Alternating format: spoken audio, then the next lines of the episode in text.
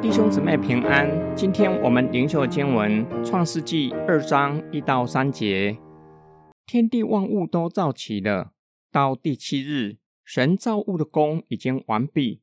就在第七日歇了他一切的功，安息了。神赐福给第七日，定为圣日，因为在这日，神歇了他一切创造的功，就安息了。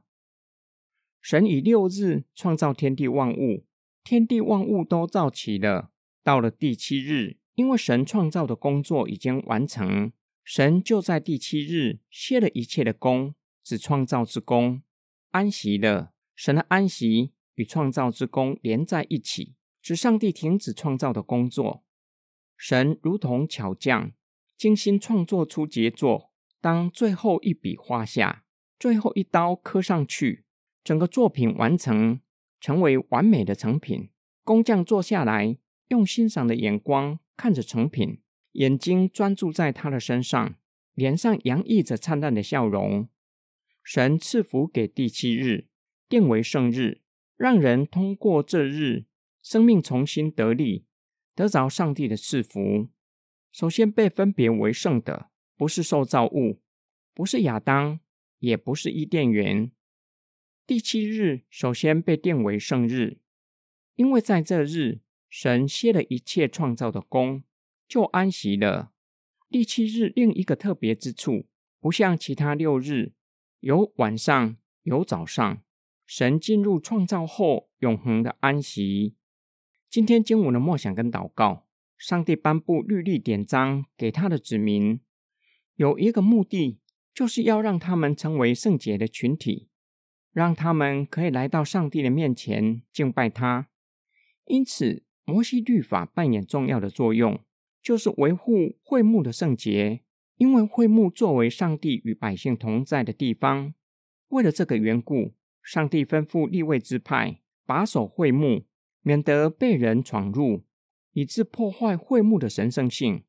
然而，第七日是上帝所分别出来指定为圣日。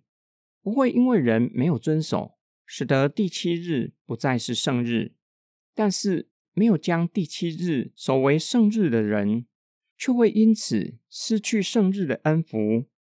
因为神赐福给第七日，使守第七日为圣日的人得着神所赐的恩福，让人的生命得以更新，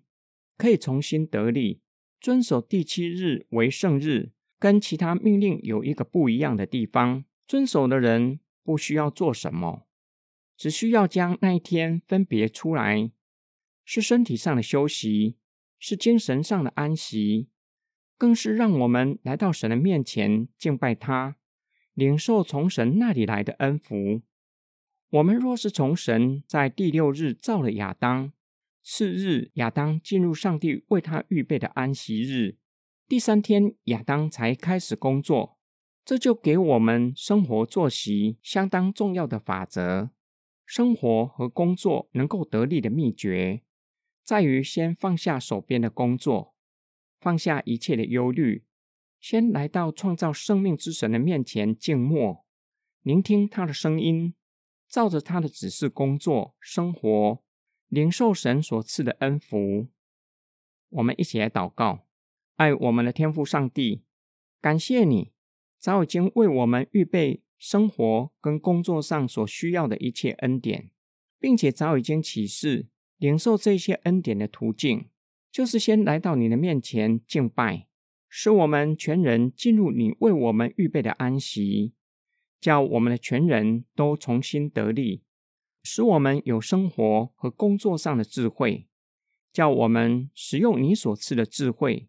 处理生活和工作上的挑战，并且叫我们知道，你早已经为我们预备了工作上所需要的恩典，使我们可以借助这些的恩典完成工作，可以将工作的成果当作感恩的祭，成为对你的敬拜。我们奉主耶稣基督的圣名祷告，阿门。